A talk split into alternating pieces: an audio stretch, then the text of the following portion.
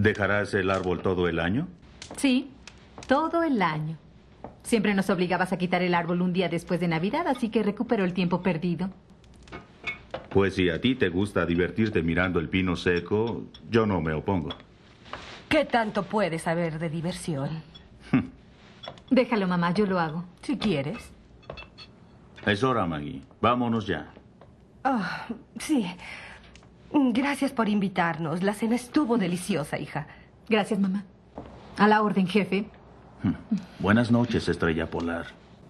Conduce con precaución. Adiós. Adiós, papá. Aquí en Inventos Increíbles no gastarán cientos de dólares por ellos y todos lo saben. Tampoco gastarán 100 dólares. Aproximadamente contiene provisión para un mes. Y usted gastará por todo el paquete solo 39 dólares y 92 centavos.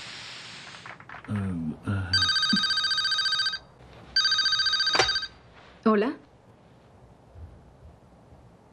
Hola. Dana, Mamá. ¿Qué pasa? pequeña.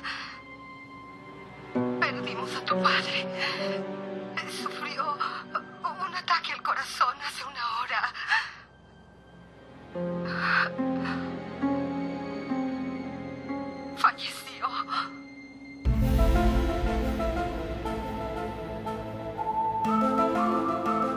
Les damos la bienvenida a un nuevo episodio de Aguante Molder. Por motivos de máxima seguridad yo no les puedo decir mi nombre, pero si me dicen X va a estar todo bien. Hoy en Aguante Molder, como siempre, nos vamos a enfocar en nuestra serie favorita, X-Files, los expedientes secretos X, archivos X o código X, como le gusta decir a Cristian Ponce. ¿Cómo estás, Cristian? Muy bien, X, bueno, estamos de, de celebración. Le comentamos a, a quienes nos Es verdad. escuchen recién el martes, que, que hoy estamos a viernes, 10 de septiembre, y se cumplen 28 años de- del inicio de la puesta en aire de, de la mejor serie que se ha visto en cualquier televisión del universo jamás. Muy bien dicho. Código X. Sí, claro, ¿no? Y terminaba decía Six Feet Under. Pero bueno, eh, hoy lo que tenemos para ofrecerles es eh, un capítulo que posiblemente, probablemente sea el mejor de la primera temporada de X-Files. El capítulo es Beyond the Sea. Más allá del mar. Y si te parece, Cristian, arrancamos ya con el segundo wiki para, para recordarles a quienes nos escuchan. A ver.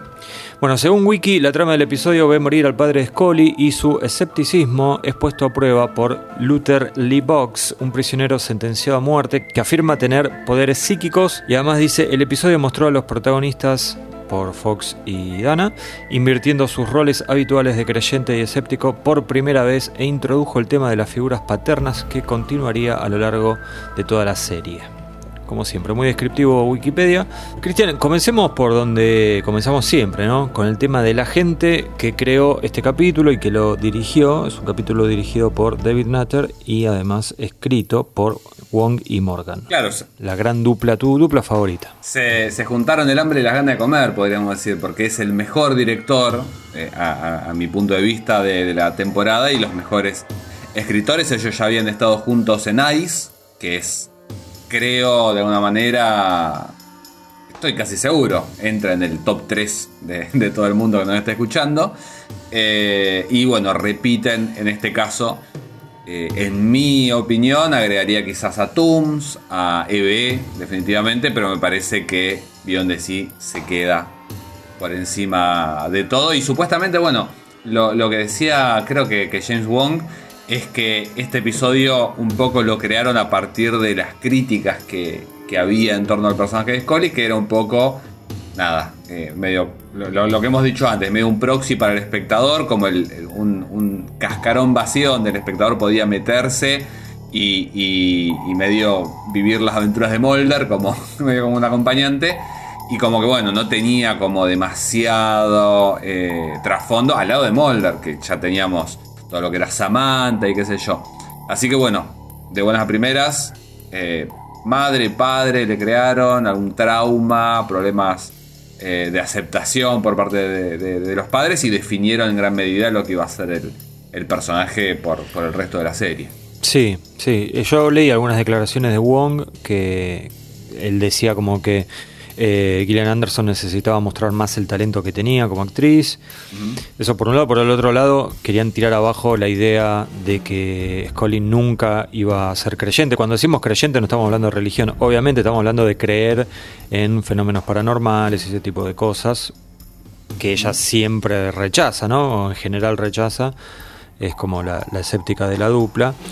Eh, y además ellos dos, eh, o sea, Wong y Morgan, también querían darle un poco de humanidad a Scully. Y sobre todo que crezca el personaje y que no sea tan repetitiva en, digamos, tener siempre como una versión, una visión, perdón, más rígida de, del mundo, ¿no? Y creo que eso se, se nota en, el, en este capítulo en Beyond the Sea. Sí, los dotes act- actorales de ella también. También, es- sí. Yo, yo, yo creo que. Yo creo que eh, con el tiempo, un poco que aceptamos que Mulder es así, y ya con, con- la manera de actuar que tiene Duchovny, pero en episodios eh, tan, tan iniciales como este, eh, se nota mucho que en aquel entonces, al menos, Gillian Anderson, si bien era bastante más joven que Duchovny, le, le sacaba varios, varios kilómetros de, de actuación. Hay, hay un par de momentos cuando él está internado y qué sé yo, que está bien, él se defiende, pero ella la, la descose. Sí, sí, sí. Yo te, me recuerdo de eh, cuando iba viendo la serie por primera vez, tenía muy en claro que Gillian Anderson era ampliamente superior a, a Mulder. Me parece que, a Mulder, a David Duchovny. Me parece que A Mulder no es superior nadie. no, no, a Mulder no, David Duchovny. Por eso hice la salvedad. Eh, me acuerdo de en algún momento escuchar un, un podcast, una entrevista con Morgan, que él decía que la, digamos, lo- el fuerte de, Du- de Duchovny era la comedia, digamos. O sea, la comedia no. Rambito y Rambón, ¿no? O sea, digamos, meterle un poco de sí, humor la- la- en, las- en la serie, una claro. serie muy, muy oscura, digamos, ¿no? Lo- lo- los típicos comentarios y salidas de, de Mulder que suelen eh, protagonizar nuestras escenas favoritas cuando hacemos la tablita. Claro. Quería repasar los capítulos que había, había dirigido David Nutter. Porque A ver. Yo estaba medio confundido porque, viste, como nosotros no, seguimos el orden de la temporada, como yo decía, pero ya dirigió más cosas. Pero en realidad, el único capítulo que había dirigido antes de este era Ice, porque después todo lo demás eh, o sea, salieron después de. Sea. Sí, Lazarus, Shapes, Tooms y Roland. Todos fueron. Sí, es, es irregular, digamos, porque tiene tres de los mejores y también Sí, tiene tiene- tres sí. que están medio medio. Roland, complicado, ¿no? Sí, Raúl Amado Lazarus y, y Shapes, que, que yo lo, lo- lo defendí lo en aquel mal, sí, sí. triple extravaganza, pero porque los otros eran un poquito peores. Pero, pero sí, bueno, eh, yo creo que cuando laburaba bien, laburaba muy bien. Y, y bueno, dos de, de sus episodios los hace con. No, tres, pará, porque claro. Eh, Ice es con ellos. Sí. eh, bueno, Beyond the Sea y Tooms es con ellos. Así que bueno, es, es el, el trío ganador. Claramente. Claramente. Tengo. Viste que yo siempre te digo que el- la, la parte de los créditos la hagamos la rápida. Hoy, hoy la vamos a hacer más, más extensa por culpa mía, Cristian. Porque tengo, tengo algunas datas que están, están buenas, creo. Eh, ¿Sabes que Fox no quería que hagan este capítulo? No sé si estás al tanto de eso.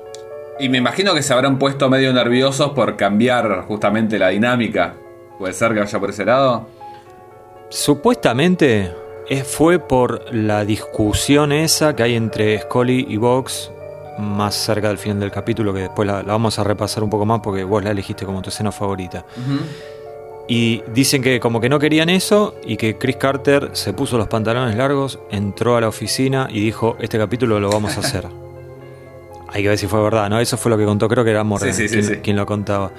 Eh, y Morgan dice que él recordó eh, el piloto de, de X-Files en donde Scully ahí hablaba de los padres y que los padres como que no estaban muy contentos con que ella fuese agente del FBI. Entonces ahí dijimos, bueno, retomemos esto y este capítulo, bueno, empieza justamente, ¿no? Con, con el padre preguntándole por el trabajo de ella y bueno, ella cuestionando, cuestionándose a ella misma, ¿no? Si, si estaba bien haberse metido en el FBI y si el padre estaba orgulloso de ella. Y tenían algo más. Ah, sí, que el, el actor que hace del padre de Scully es eh, Don Davis.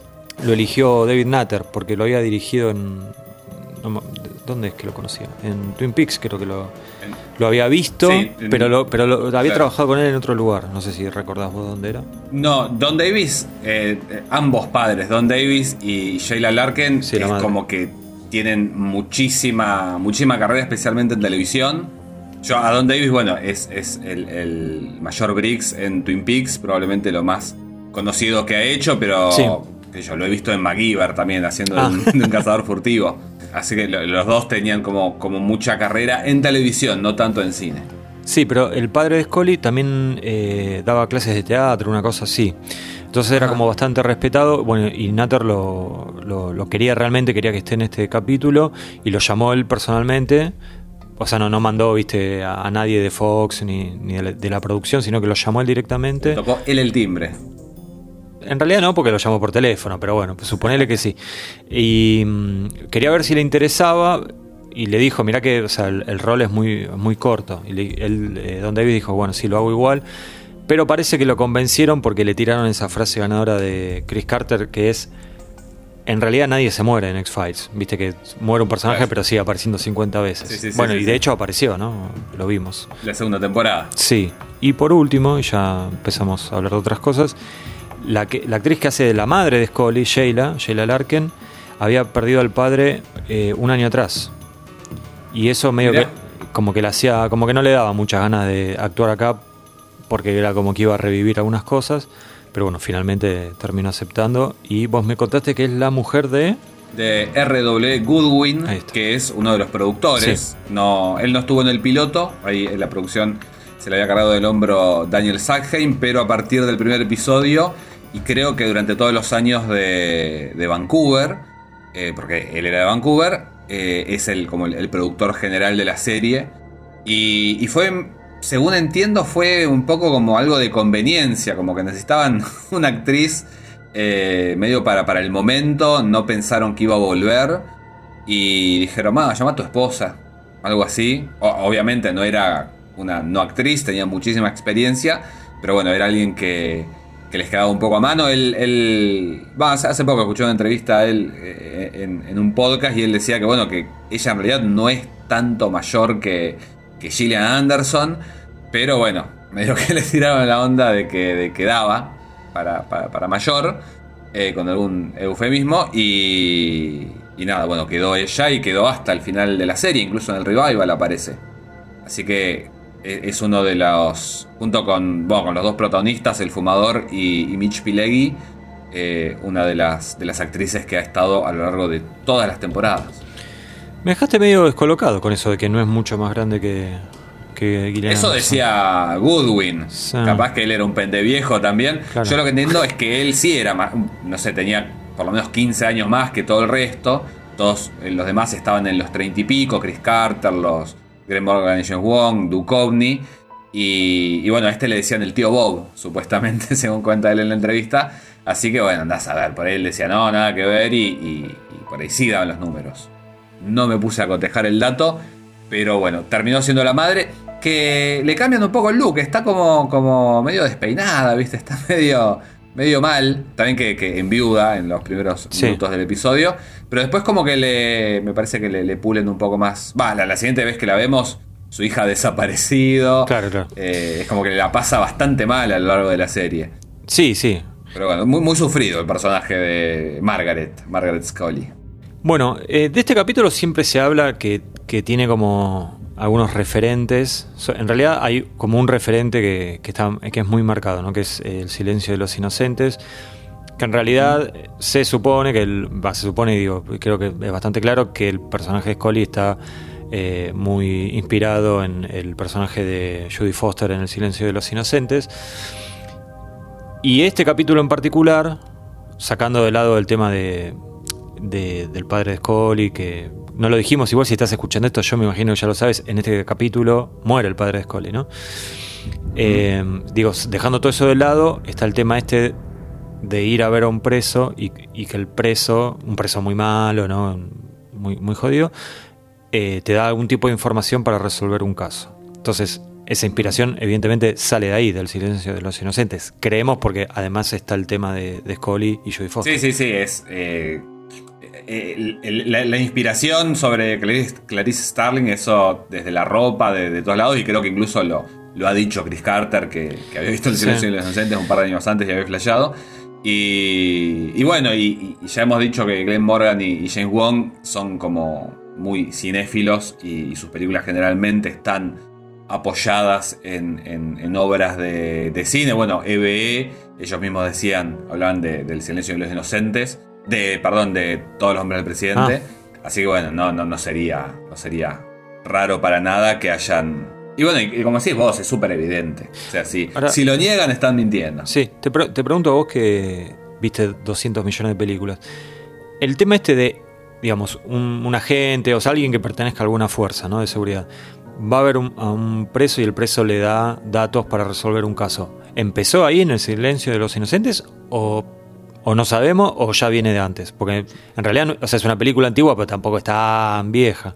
Eh, del 91, ¿no? La verdad Sí. es que no, no, no se me ocurre a mí otro ejemplo. O sea, informantes y ese tipo de cosas siempre ha habido, pero. Y seguramente hay. Sí. Algún film noir, de- ¿viste? Ese tipo de cosas, Claro. pero.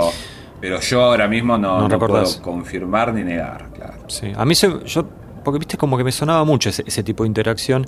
Y me acordé que hace un par de años vi una serie que se llama Mindhunter, Ujú, sí. la de. mm, ¿Cómo es? De Fincher. Fincher. Y ahí estaba el tema ese de ir a, a ver a, lo- a los presos para sacarle información, pero en realidad era, no era para resolver un caso, sino que era como para eh, crear una nueva, bueno, para crear una división nueva ahí dentro del FBI, qué sé yo. Pero bueno, estaba, estaba ese Sí, tema. está. Eh, en los expedientes X eh, se va a repetir bastante esto, porque Sí. tenemos Paper Hearts, Claro. tenemos la película I Want to Believe. eh, después está, bueno, la serie está la de David Spader, ¿cómo se llama? James Spader, perdón. eh, Blacklist, creo que es algo así. Que es un poco lo mismo. Sí. También un, un villano ahí que, que- que se alía con las fuerzas del orden para a cambio de, de un perdón o lo que sea. Así que sí, yo, por eso, habiendo tantos. Pero bueno, no, no, no le restemos mérito al Señor de los Inocentes porque definitivamente fue una, una película súper icónica y es una película súper icónica. Así que si, si vos me decís que lo crearon ellos, que salió de la, de la mente de, de Harris, bueno, en la novela en realidad. Sí, Bueno, de hecho, de hecho, no, ya en, en Manhunter, Sí. que es la primera adaptación de Red Dragon, pasa lo mismo. Porque es un agente del FBI que va a verlo a, a Hannibal con K y es en la primera película. Claro, eh, que, que lo hace eh, Brian Cox, el, el- el primero que lo interpreta. Y bueno, es lo mismo también. Hay un asesino y este había sido su, su psicólogo. Eh, pero bueno, El silencio de los inocentes terminó siendo más, más icónica que aquella Sí, película sí. y terminaron eh, haciendo la remake después con, con Anthony Hopkins de vuelta y con Edward Norton. Bueno, y vos, vos me habías dicho que tenías más referencias. Eh, una era el Exorcista Bueno, yo- 3, ¿no? Claro, eh, yo había visto El Exorcista 3, de hecho, cuando la pasaban en HBO a principios de los 90. Y, y hace un par de noches, eh, sin pensar en que íbamos a grabar Billón de Cine ni nada, me puse a verla otra vez, eh, que está en una plataforma. Y, y bueno, me, me- me- me acuerdo, me doy cuenta, no sé, que está Brad Dourif, que acá justamente interpreta a este, a este asesino condenado, Luther Lee Boggs. Sí. Y, y es básicamente lo mismo, porque es un chabón que en realidad el, el cuerpo no es de él, pero él, este personaje de, de- de- del Exorcista 3, se materializa en un cuerpo poseído junto con otras, eh, otros seres, otros demonios, otros espíritus. Y hay varias escenas eh, que me recordaron mucho a, a Beyond the Sea, con esto de estar hablando de un registro y de pronto cambiar, viste como el, el- el cambio de posesión Claro, claro, en medio claro. de una frase. Sí. Y, y algo muy puntual, bueno, la película tiene, no sé, dos años más que, que este episodio. El tema de la lágrima que le cae por la, por la mejilla izquierda, Sí. que acá cada vez que queda poseído es ¿viste? una sola lágrima que le cae una línea por ahí. Eh, bueno, el Exorcista 3 está también. Así que se ve que era o, o- o le lloraba un solo ojo, o, o se dio cuenta que quedaba bien, o David Nutter vio el Exorcista 3 y dijo, haz eso de la lágrima que, que garpa un montón. Bueno, Cristian, el título de este capítulo es Beyond the Sea, que eh, es un título que está inspirado en, en una canción, pero en realidad en un cover de, de una canción, porque el- la versión original se llama La Mer, que es- calculo yo será El Mar, de Charles Trenet, pero el cover de eso, o sea, la versión de eso la hace eh, Bobby Darin, y es la que escuchamos un par de veces en el capítulo, ¿no? Eh, Beyond the Sea. Decía, Bobby Darin era el que había hecho esta versión. Bueno, los padres de Morgan eran fanáticos de Bobby Darin y de ahí le pusieron Darin Morgan al hermano Claro. de Glenn que salió en. empezó a escribir en la segunda temporada, ¿no? En Hamburg, creo que fue. Exactamente. Sí, eh, eh, eh, contrario a lo que mucha gente cree, eh, viene de Bobby Darin y no de Ricardo Darin. Acá voy a insertar risas. o grillos, no sé, vamos a ver. Que, que- cuando ustedes lo escuchen, ustedes lo van a saber al mismo tiempo que yo. Bueno, y. mm, Bueno, hay, varias cosas, ¿no? Desde el costado realizativo de este capítulo que vos, que sos un, un hombre del, del cine y las series, puede explicar mejor que yo, Cristian. Es, eh, bueno, es, es la primera vez en la que van a hacer gala de, de- este tipo de canciones, eh, especialmente Morgan. Eh, como decías, bueno, la, madre particularmente era, era fanática de, de- de él, de Johnny Mathis, de, de todo este tipo de, cantantes de, fines de los 50 y principios de los 60. Y, y a lo largo de la serie van a, van a volver mucho a esto que tiene que ver con usar eh, música que puede en primera instancia ser romántica o divertida, pero cambiarle el tono y ponerlo en medio de una escena de terror para, para generar un, un contraste. Un poco como lo que hacen en algunas películas de terror menos felices, de que, que- que ponen música infantil, ¿viste? Sí, sí, la sí. relación con, con un monstruo y villano. Bueno, estos eh, lo hacen un poco más. eh, un poco más de gracia, me parece, cuando van al, al golpe bajo tan directo de la música infantil. Pero sí una música que no tiene demasiado que ver en primera instancia y, y le dan esa vuelta de tuerca.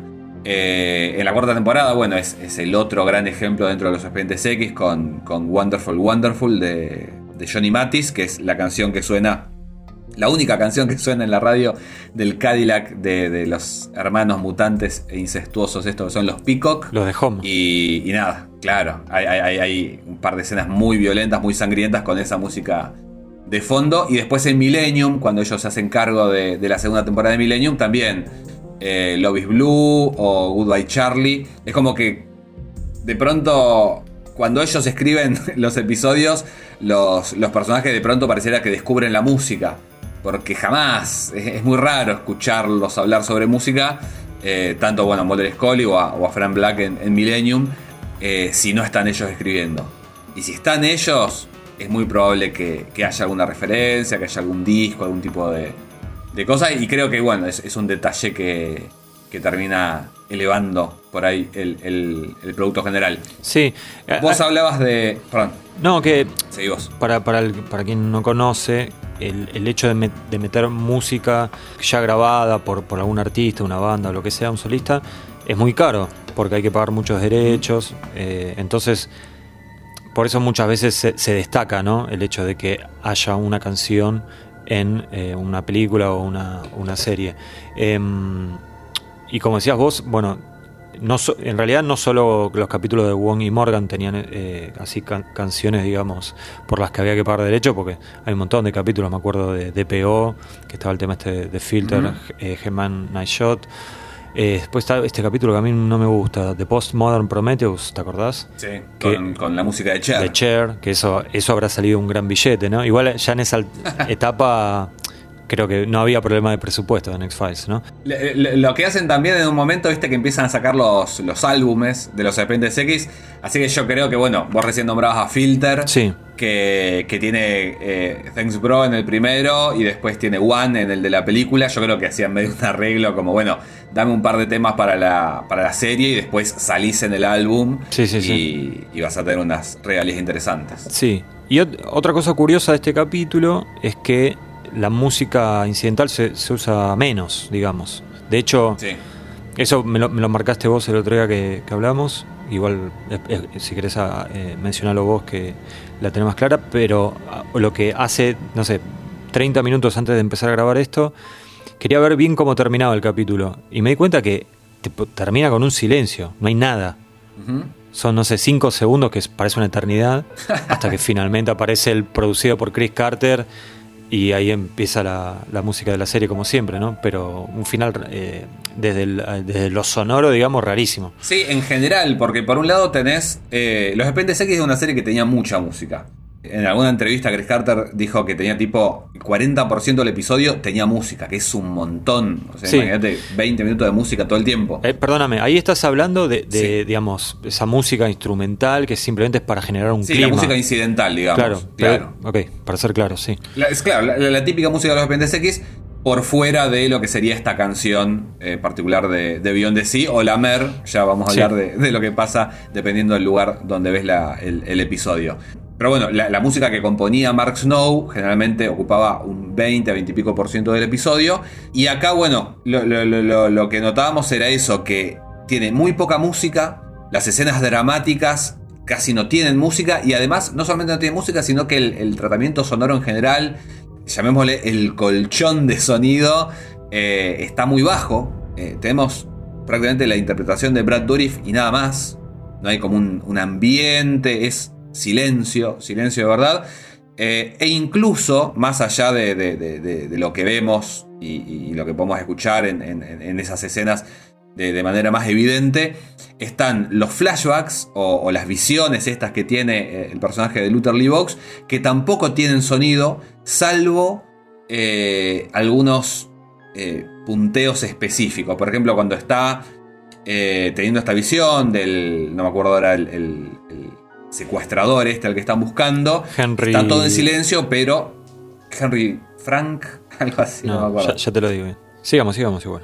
No se escucha nada, no se escuchan los gritos, no se escuchan las voces, pero sí se escucha el, el latigueo de eh, la percha esa con la que, que- que le pega a los secuestrados. Entonces, es como me parece que este episodio se destaca eh, en, el, en el tratamiento sonoro que tiene, porque no siento que en los episodios que venimos viendo hasta ahora haya habido magias de este estilo, digamos. Pero bueno, siento que, que- que le sumó. Que le sumó un montón y, y realmente te genera una incomodidad. Son escenas muy largas también. No sé si notaste ahí. Sí, ahí- sí, sí. Bueno, la, la- la escena que elegí yo, vamos a escuchar una- un pedacito, por supuesto, solamente porque dura casi todo el bloque. Eh, una escena eh, casi al final en la que está Scully con, con Luther. Y dentro de esas escenas hay apenas un poquito de música y, nada más. Sí, para las escenas de acción y qué sé yo, pero como es un, un episodio tan intimista en el que, nada, la mayoría del tiempo hay solamente un par de personas hablando, me parece que, que se la jugaron. Probablemente haya sido de esas, de esas cuestiones de producción que el canal les, les bajó línea y les dijo, no, les parece, qué sé yo. Pero bueno, se, se- se la bancaron y, y el resultado me parece que, que, que- buenísimo. Se hace, es esto que decías vos, los últimos segundos del episodio en silencio te generan incluso como una cosa de, de- ansiedad a ver de qué va a pasar porque, nada, estás vos y la imagen y nada más. Bueno, el asesino era Luca Henry, Ahí está, que de hecho, exactamente. esto me había olvidado mencionarlo, Luca Henry es el, es el digamos, el autor eh, físico de los, de, los, de los crímenes, ¿no? Y la sospecha es que está en conexión con Luther Lee Box. Entonces vos tenés Luther Lee Box por un lado, Luca Henry por el otro, y los nombres fueron inspirados en un asesino serial de, de la vida real, ¿no? Que se llama, o se llamaba Henry Lee Lucas. De Henry Lee Lucas sale eh, Luther Lee y Henry y Luca Henry, perdón. Bueno, algo creo que es lo más rico de, o tal vez de las cosas más interesantes de este capítulo, eh, de Beyond the Sea, digo, que el hecho de que invierten los roles eh, Scully y Mulder, ¿no? Algo que va a pasar en algunas oportunidades a lo largo de la serie, en donde Scully pasa a ser eh, la creyente en una explicación eh, no, no científica, ¿no? Y Mulder eh, es el que, el que descree. Pasa después con Scully en, en capítulos como Revelations o como All Souls, pero acá es la primera vez que pasa eso. Sí, y me parece que está también como, como muy bien desarrollado, porque Mulder no cree, no por capricho, como vamos a ver más adelante, que yo, él, generalmente cuando es algo religioso, no cree, viste, Eh, justo los, los episodios que decías. Pero acá, bueno, él tiene una, una justificación que tiene que ver con que él lo conocía de antes a Luther, que incluso había, eh, lo había perfilado y el perfil que había hecho él había servido para que lo metieran preso y como que lo conoce al detalle. Y, nada, sentía como que había sido muy conveniente que justo se le desper- despertara el poder psíquico en, en- nada, a punto de, de recibir la, la, condena definitiva. Y, a Scully le pasa algo particular, que es lo que pasa al principio del episodio, que ella en, la secuencia pretítulos ve a, a su padre, eh, cuando en realidad él está muerto, y ahí, volviendo un poquito al anterior, de vuelta una escena sin sonido, porque lo vemos hablar y en realidad no estamos escuchando nada. También es una, una escena que está armada sobre el, silencio. Eh, pero bueno, ella empieza a creer, pero con dudas y con un malestar que le genera también creer o no creer. Entonces, siento que, que, en otros episodios quizás fue un poquito más caprichoso eso de, bueno, acá que crea ella, acá que crea él. Me parece que acá en, en de sí está como mucho más justificado y de hecho, bueno, medio como la, la, las, las, sandías en, en, la caja de un camión al final termina acomodándose. Mulder, eh, sobre el final del episodio, empieza a creer que hubo algo sobrenatural detrás de todo esto y Scully se convence de que no y empieza a medio a decir en voz alta, casi como para convencerse a sí misma, eh, la manera en la que Luther debe haber eh, conseguido la información con la que la, antes la había convencido de que tenía un vínculo con su padre. Te propongo algo, escuchemos eh, ese diálogo final, ¿sí? Dale. Y volvemos. Considerando lo de Vox, si hubiera sabido que era tu compañera, ¿habría indagado todo lo que sabía de mí o sobre mi padre? Scully. Más allá del mar, la tocaron en la boda de mis padres. Las apariciones de seres amados son un fenómeno psíquico común. Si hubiera sabido que mi padre. Dana, después de lo que viste, después de la evidencia, ¿no estás convencida? Temo estarlo. Temo estar convencida. Un temor que no querías afrontar. Aunque jamás supieras lo que tu padre quería decirte. Pero lo hago ahora. ¿Por qué?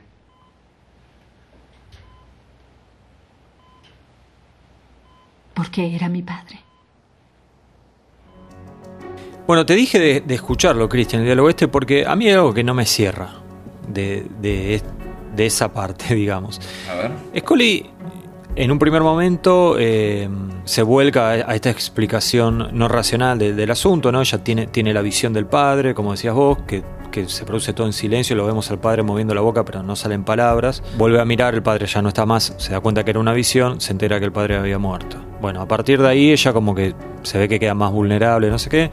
Tiene todos estos diálogos con, con el villano del capítulo, ¿no? Eh, con Luther Lee Box, que le, le tira datos que solo podía saber alguien que conocía al padre de ella. Entonces ella eh, como el tipo este era un psíquico, ya podía hablar con el más allá y bueno, como que quería hablar con el padre. Todo eso que está todo muy bien explicado, ¿no? Pero al final del capítulo, como decías vos, ella vuelve a recular y dice, no, eh, Luther Lee Box podía saber todas esas cosas sobre mi papá porque me pudo haber investigado, porque sabía que yo era tu compañera y bla, bla, bla. Pero hay algo que está dejando de lado Scully y es el hecho de que este tipo, cada vez que ellos iban a ir a hacer una especie de allanamiento a diferentes lugares, él le dice, tené cuidado con esto, tené cuidado con el otro, y son cosas que pasan. Y eso sí, no, no tenía forma de saber que cuando, no sé, Mulder, eh, si miraba una cruz gigante, plateada, no sé qué, iba, iba iba a terminar lastimado. Bueno, de hecho, Mulder termina con un tiro en una pierna. O bueno, cuando ella va ahí al, al frente de ese allanamiento, que, que, ve que hay un. ¿Cómo es? Un diablo azul pintado en la pared. O sea, el tipo podía saber si era un chante y era todo mentira, ¿no? Y en realidad era que lo había orquestado todo. Él podía saber que estaba el diablo ese ahí, pero no tenía forma de saber que justo cuando Scully iba a ver el diablo ahí, el, al tipo al que estaban buscando, a Luca Henry, iba a estar cruzando el puentecito ese de madera por el cual se termina cayendo. O sea, eso no había forma. Para mí es más que obvio que Luther tenía algún tipo de, de poder psíquico. Sí, ella lo, lo admite incluso. No sé si estás de acuerdo con algo de lo que dije. No, sí, sí, sí, definitivamente. Ella en la escena justo anterior, en el momento que de alguna Sí, manera sí. Luther se, se redime, Claro. ella le, le admite, le dice, si vos hubieras estado... sí. Claro. eh, pero bueno, se terminaba la serie. Bueno, se pero digo, por, la, la química. por creer una vez no pasaba nada, qué sé yo. No, no sé, a mí me hizo un poco de ruido. es, una... Sí, eh, es una puerta difícil de cerrar. Si querés una cosa medio que... Y, y laburás con Mulder, al otro día Sí. eh, crees en todo.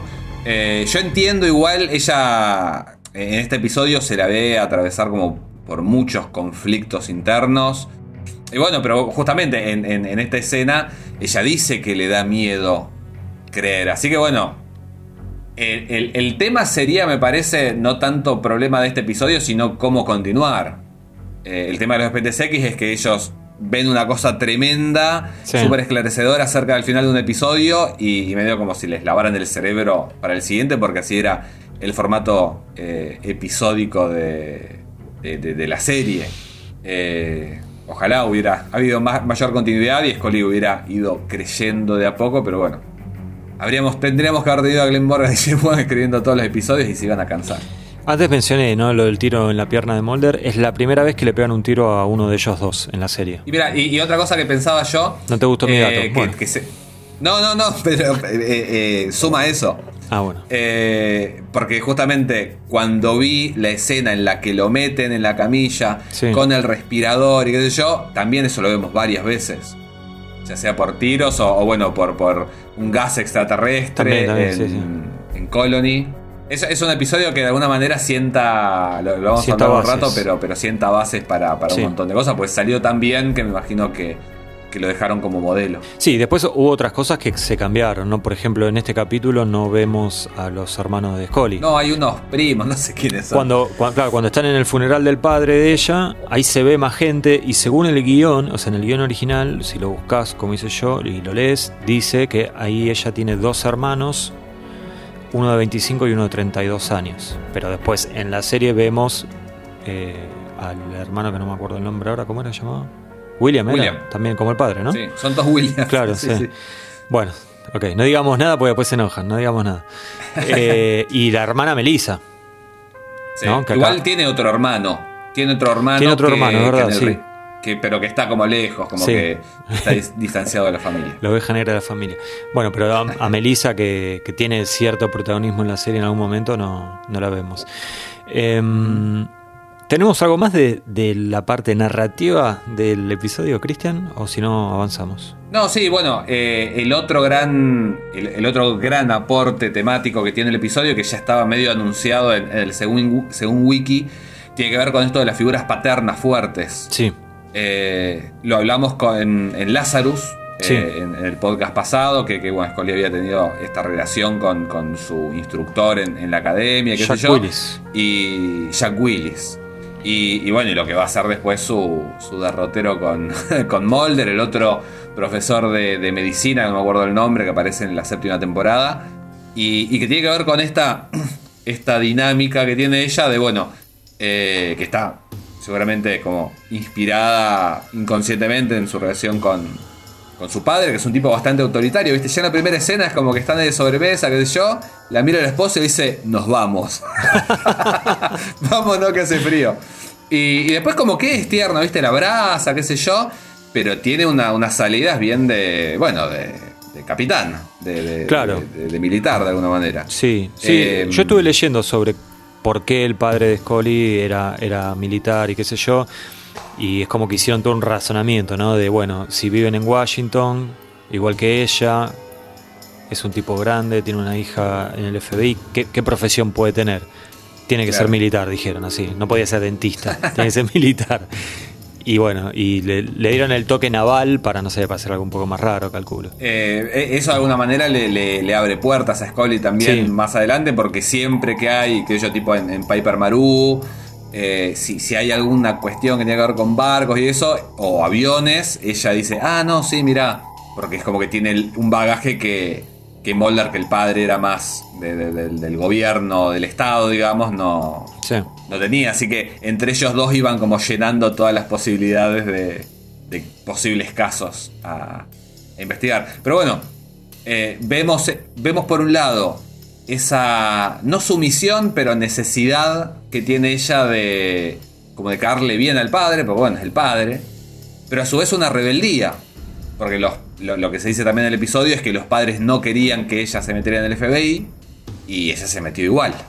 Sí, Así que- igual no, no es medio caprichoso eso. Eh, que no hayan querido que esté en el FBI. Y porque, qué sé yo, porque supuestamente, os digo, por lo que vemos, no es que le dicen, Sí. no queríamos que te metas en el FBI con el loco de Mulder. O sea, es como que no querían que sea parte del FBI. Y la realidad es que podía hacer un montón de cosas dentro del FBI. De hecho, ella daba a veces la vemos dando como clases, ¿no? Y, Digo, y había terminado su carrera científica. No sé, me- a mí me, pa- me pareció un poco exagerado. Entiendo que, bueno, hay que caer a veces en algunos lugares comunes también, ¿no? Y el, el tema este de la, de la aprobación es algo que en el mismísimo capítulo, después cuando yo elija mi, mi escena favorita lo, lo podemos hablar un poco más. Pero yo tenía algunas preguntas, Cristian, sobre el tema de- del padre y de la muerte del padre, que vos como eh, guionista y director y todas esas cosas que siempre mencionamos acá que haces, me parece que puedes dar un, un pantallazo más interesante que lo que puedo llegar a decir yo, y es, a mí me pasó algo siempre con este capítulo. El- La muerte del padre Scully sucede al minuto y medio, dos minutos máximo si querés, de aparecer él por primera vez en la serie. Entonces, Sí. como que no duele la pérdida, porque nunca lo vimos antes, no sabemos nada del tipo, no hay forma de sentir algún grado de empatía. Repito, No, no, la- pena, vivo la- por él no, por- pero. sí.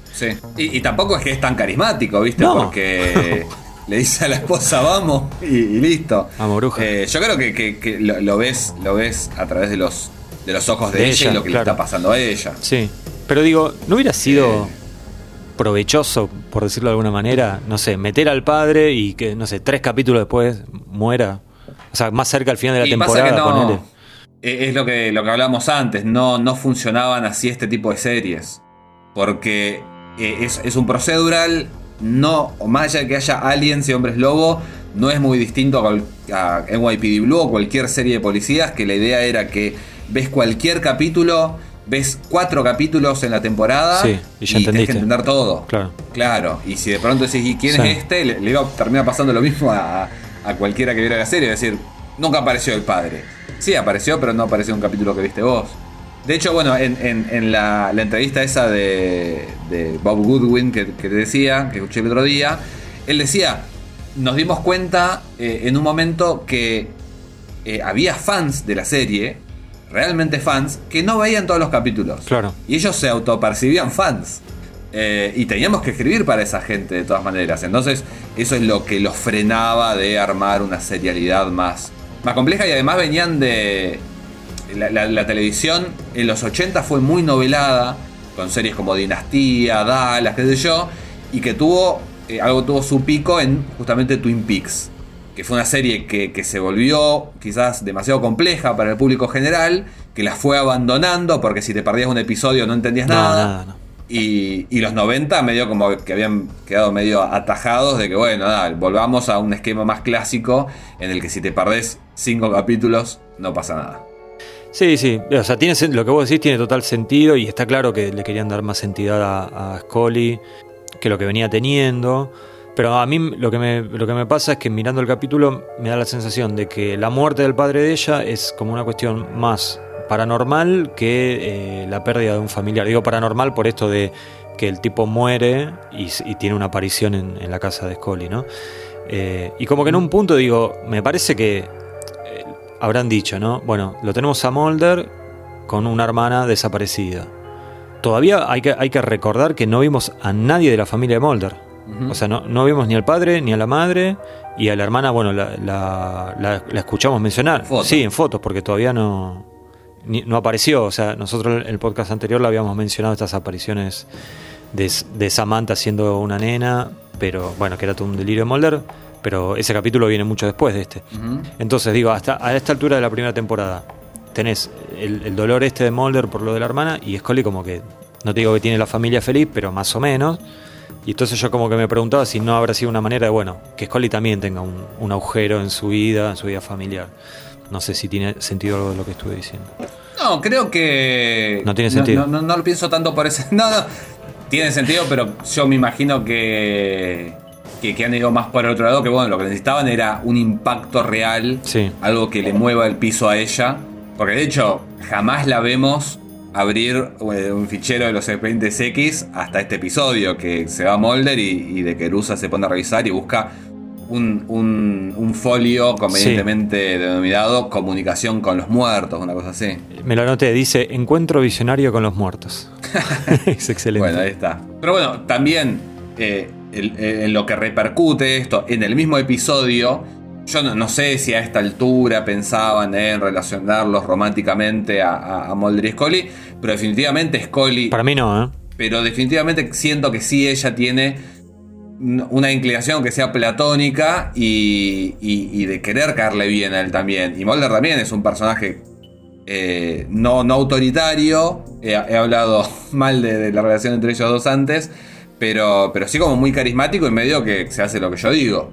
Él es la cabeza de, de la sección de los expedientes X, él es el que saca los pasajes y dice vamos a ir a tal lugar a investigar tal caso. Sí. Y en un momento, cuando discuten en esa escena en la que él le dice, pero a este payaso le vas a creer, cuando ella empieza a, bueno, que, le, le confiesa que encontró la escena del crimen por lo que había dicho Luther Lee Box en trance, eh, ella le dice, puta, dice, pero pensé que te ibas a poner contento. No lo dice en estas palabras, lo dice en inglés. Pero dice, pensé que te ibas a poner contento de Pucha. que creyera un poco. Sí.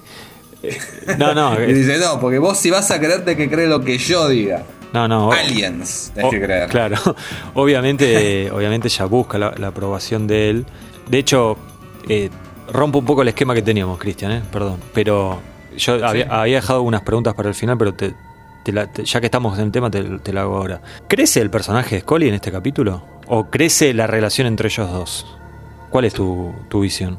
Yo creo que, que no, no sé si crece, sino que adquiere profundidad. Sí, ok. Es como el 3D, viste que el 3D cuando vas al cine tenés las películas que te sale para afuera Sí, y, y tenés las películas que, que de pronto parece que estás viendo la pantalla y estás viendo una ventana. Claro. Yo creo que es de, de- de ese tipo de crecimiento. Crece como personaje. la ventanita. Claro, ventanita al corazón. Sí. Porque es como que, nada, no solamente conoces más de, de- de- de su eh, trasfondo, sino que, bueno, te la, la hace más tridimensional porque de pronto la pone en una situación en la que ella también puede creer. Claro, Y, pero... y- y que si no cree después te da motivos Sí. por los que no. Claro, yo te, te pregunto esto de si crece, porque a mí, a mí me da la sensación de que no, y cuando los lees a Morgan y a Wong hablar, como que ellos tienen la visión de que sí, pero a mí me parece que no, porque no es que se le presenta un conflicto, o sea, en realidad sí, perdón, se le presenta un conflicto, pero no es que ella lo supera, de hecho se tiene que ir de- del interrogatorio con, con ¿cómo es? Duprey iba a decir, con Luther Lee Box, o sea, lo lleva como bastante mal, en un momento la vemos tipo cuando el tipo habla, eh, la vemos tapándose las, las orejas, onda, parece un nene, ¿viste? Tipo, no, no te escucho, no te escucho. Entonces, a mí me da la sensación de que, o, o sea, que sí, que ahora sabemos más de ella, que le conocimos a la familia y que sabemos que le quería eh, tener la aprobación del padre. confirmamos una vez más que quiere la, la aprobación de Mulder. O sea, tenemos más data de ella, pero no, no me parece. Vi- Viste que muchas veces, no sé, en películas o series, vos decís, ah, bueno, acá el personaje hizo un, hizo un salto, creció, ahora, o cambió de personalidad, ahora, antes, no sé, le daba miedo todo, ahora se enfrenta. Acá me da la sensación de que no. E- En este formato es imposible hacer eso. Hay que, al final del episodio hay que volver al, al status quo. No sé, ¿eh? Porque el episodio siguiente, y pero salvo cosas muy específicas como Para, para, para. Spoiler alert. Salvo cosas muy específicas como Scully tiene cáncer o Mulder deja de creer, que son cosas que generalmente duran media temporada y no se vuelve a hablar de eso nunca más. eh, no, no, no hay ese tipo de cambios. Me parece que, que tiene que ver con, con esto mismo de antes. Si vos estás viendo una serie en la que la gracia es que Mulder y Scully, eh, Mulder cree y ella no, y de pronto ves un capítulo que ella ya arranca medio creyendo por la experiencia que tuvo en un capítulo que no viste, te vas a perder. Si los expedientes X se hiciera ahora Sí. y le hiciera gente joven, digamos, sin, Sí. sin ser gerontofóbico ni, ni mucho menos, eh, sería muy distinta. Nosotros cuando vimos el revival era la misma serie de los 90 hecha ahora y, y quedaba vieja por todos lados.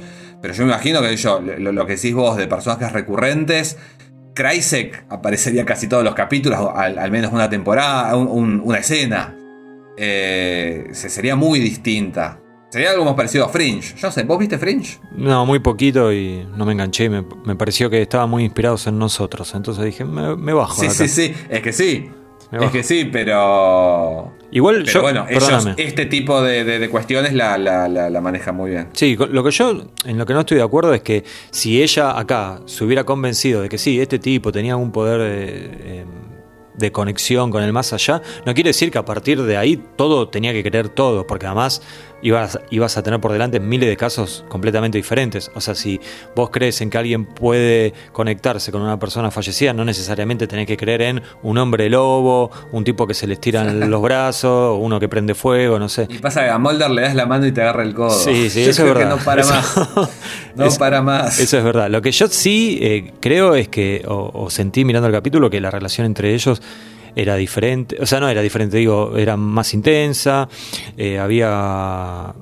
Bueno, por un lado lo vemos a Mulder. eh, compasivo, ¿no? Tocándole la carita a ella. Creo que es la primera vez que hace algo así, Eso ¿no? es muy raro. Pobrecita, mi chiquita. Diciéndole, diciéndole Dana mucho. Le dice Dana, más le- sí. le- le- todo el tiempo. Que la primera vez que le dice Dana, ella le, le responde, ¿viste? Dana. Creí que no vendrías hoy. ¿Cómo estás, Dana? Estoy bien, gracias. Eh, después, después ya está, no, no lo vuelvo a decir. A mí cuando él, cuando él se pone así cariñoso, afectivo, me parecía todo medio forzado. No sé si vos Y coincidís. bueno, es que es David Duchovny. No, pero Sí, forzada como, como que, como La que estaban incómodos decís. los dos. Sí, sí, sí. Como que estaban incómodos, me parecía. En cambio, cuando él, él se muestra protector de ella, ¿no? Eh, más adelante en el capítulo, cuando ella le confiesa que, que fue allá a, a investigar a un, en un sitio por, por cosas que había dicho el villano del capítulo, Mulder se enoja porque le dice te podría haber eh, puesto una trampa y bla, bla, bla. Ahí lo veo más natural.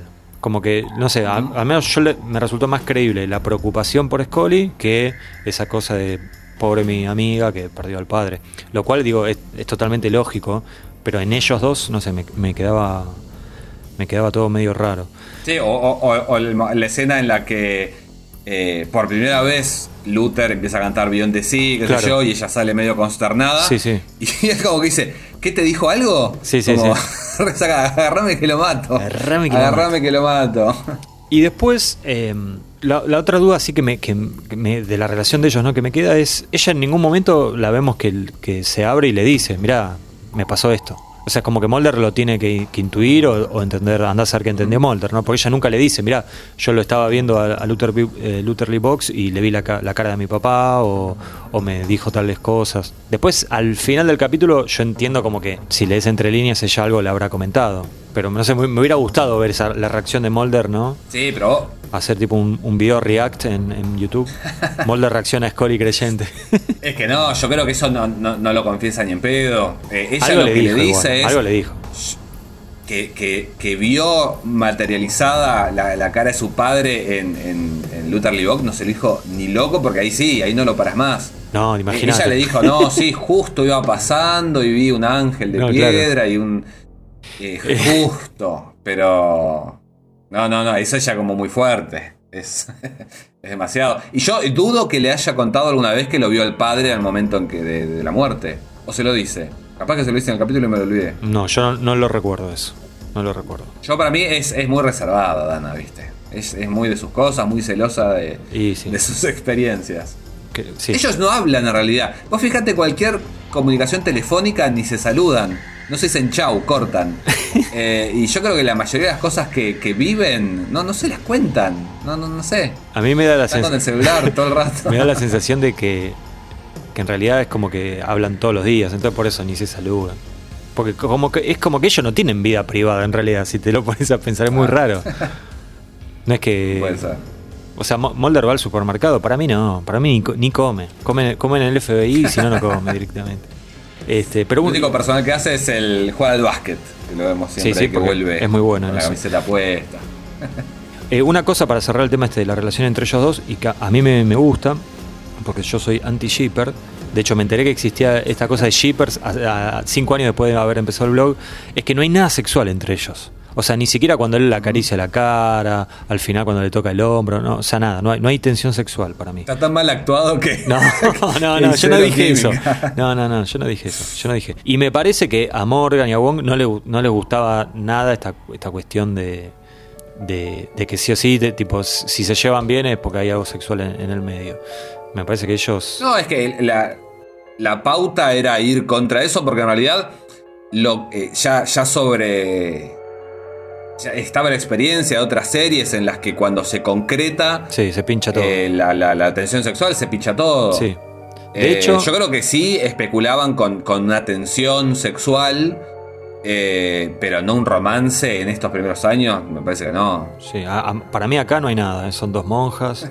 De hecho, hoy, hoy estaba pensando, ¿te acuerdas del capítulo este de The Feel Where I Die? Sí. Es de la temporada 4, ¿no? Sí. Ahí, que lo escriben ellos dos, lo escriben Morgan y Wong. Ahí te dan a entender que, o sea, bajo ningún punto de vista Scully es eh, el alma gemela de Mulder ni nada. Es, Eh, yo creo que ellos son súper anti, justamente lo, lo que decís vos, y Never Again también. También. Never Again Sí. termina tan mal ese capítulo. Es, esa escena me parece que es mi escena favorita de toda la serie. No la vamos a spoilear, ya No. llegaremos ahí dentro de cuatro Tranquilos, años. claro. Pero, pero son, son anti, anti, anti. Me encanta. Bueno, y no hablamos de, Vox todavía, ¿no? El, villano, o lo, lo mencionamos así por arriba, encarnado por Brad Dourif. Vos sabés que, yo- bueno, este capítulo, no sé, lo habré visto 10, 12 veces en toda mi vida.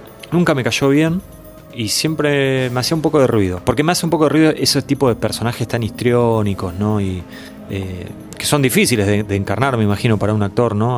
O sea, imagínate, lees el guion y te dicen, vos te tenés que comunicar con el más allá. Es complicado, o tener visiones. Es complicado. De hecho, antes mencioné al, al capítulo este de Feel Where I Die que había una, una mujer que hacía cosas parecidas, ¿no? Y la verdad que no, a mí no me caen bien ese, ese tipo de, de personajes. Ahora, cuando hace un par de días volví a mirar el capítulo para, para comentarlo acá en el podcast, me pareció magistral todo, Cristian. Me pareció, tipo, dije, qué bien que está este tipo, qué bien actuado, me encantó. Y es más, terminó el capítulo y te juro que me quedé medio mal, o sea, no me, no, no me cayó la lágrima como a él, pero te juro que me, como que me pegó, ¿viste? Y no, no sé, no, no, no recuerdo eh, otro capítulo en el que me haya pasado algo así. Sí, eh, cuando hay un buen actor invitado, te eleva el episodio eh, a- a- al infinito. Muchas veces hemos dicho que, que nada, los actores generalmente eran medios segundones de, de Los Ángeles que los hacían volar o, o directamente de, de Vancouver. Sí. En este caso, yo me imagino que había. Bueno, ya Brad Dourif venía de- desde los 70, porque él arranca un poco con, con Atrapados sin salida. eh, está en Blue Velvet, era la voz de Chucky. Eh, es como que hacía medio como el, el loquito, ¿viste? Claro. Y el Exorcista 3, que me parece que un poco de- por ahí salió el, el- el tema del casting. Sí. Eh, pero qué sé yo, él, Giovanni Ribisi en, en DPO, que es la segunda vez en el episodio que lo nombramos, o, o Tom Noonan en, en Paper Hearts, yo creo que son actores grosos que, nada, te, te- te venden cualquier personaje. Y de pronto si lo comparás, este personaje, con John Barnett, de, de Young at Heart, que es un personaje con el que tiene mucho que ver, porque los dos son, eh, nada, criminales que terminaron en, en la cárcel por Por- culpa de Mulder sí. y medio que supuestamente buscan venganza. Pero bueno, todo bien con, con los dos actores que hacían de. de Barnett. ¿Barnell era? Barnett. Barnett, la puta madre. Todo bien con los actores que hacían de Barnett, pero no, no, no está a la altura de, de Brad Dourif, me parece. Y él mismo como personaje además tiene algunas cosas que... que yo, la, la- la escena en la que le dan el diario este trucho para que piense que atraparon a los chicos, al, al- que, que, eh, no, no los atraparon, que los rescataron a los chicos secuestrados Sí. y, y- y esperan que él se comunique con su supuesto colaborador y en realidad lo llama Mulder.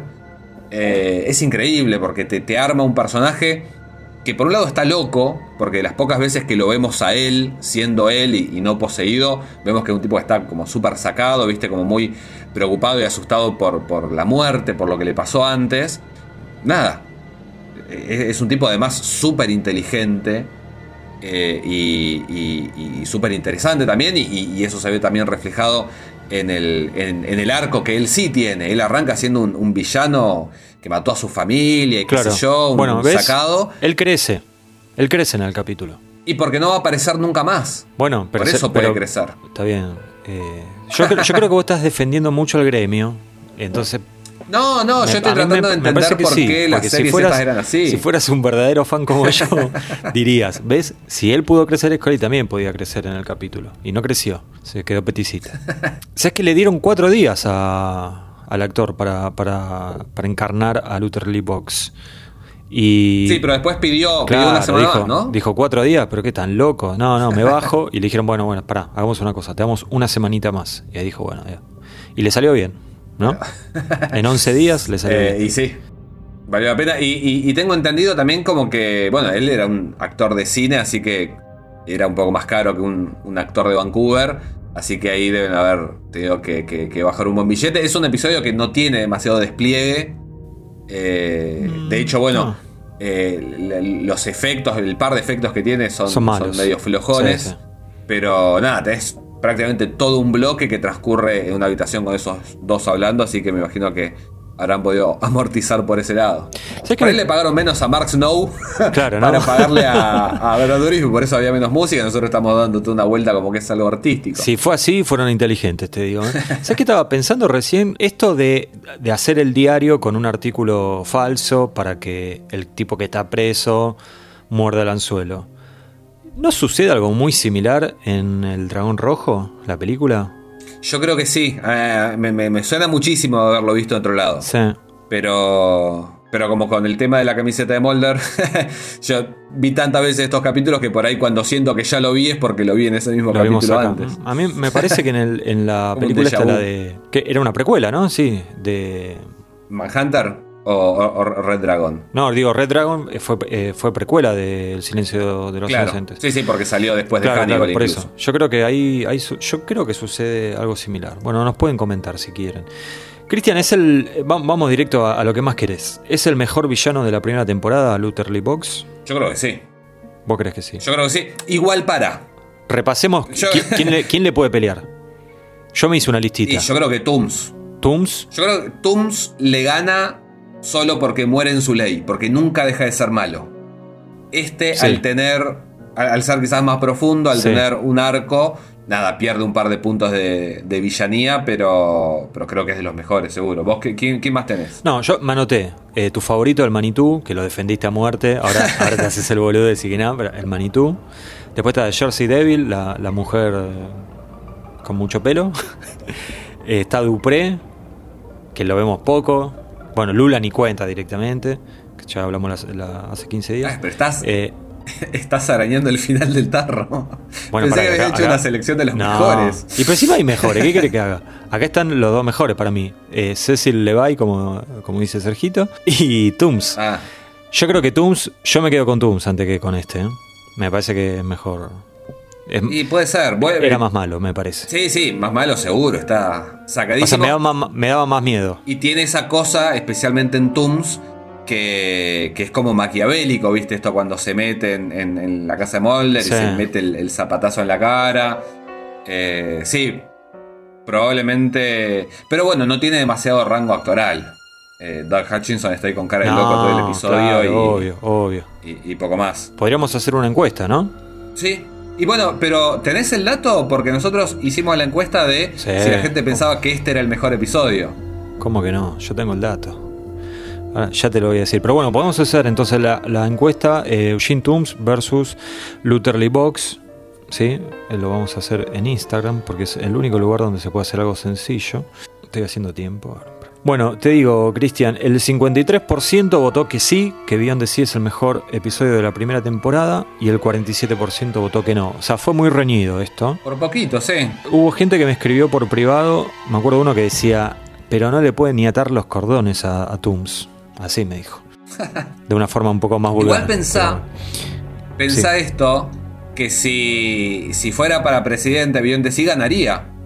Porque tiene 50. Sí, habría sí, que con ver 53. Con, con cuánto quedó el segundo episodio, porque está compitiendo contra 23, 24 otros posibles capítulos. Claro, es hay verdad. gente que dice que, que el Manitou, que James es el mejor capítulo. No, no, no creo que tanto, pero ¿Cómo sí, te entiendo. Sí, yo te digo, mira, para mí posiblemente sea el mejor, pero no es mi favorito. ¿Se entiende la diferencia? ¿Cuál es tu favorito? ¿Ya lo sabés? ¿O tenés que esperar a Y yo creo que- la temporada de Guante Mulder? Claro, es que yo, yo creo que mi favorito es el último, sí. De Mayer Flask. Ah, mira. Pero, sí, yo creo que sí. Pero si lo pones ahí en. No sé. Entre los. Un podio, digamos, con tr- tres, creo que pondría este, Erlenmeyer Flask y Ice o Tooms, uno de esos dos, no sé. O sea, está bien arriba para mí, tampoco me voy a poner tan puntilloso. Además, esto tranquilamente la semana que viene cambia de opinión, ¿eh? Ya A esta altura todo es posible.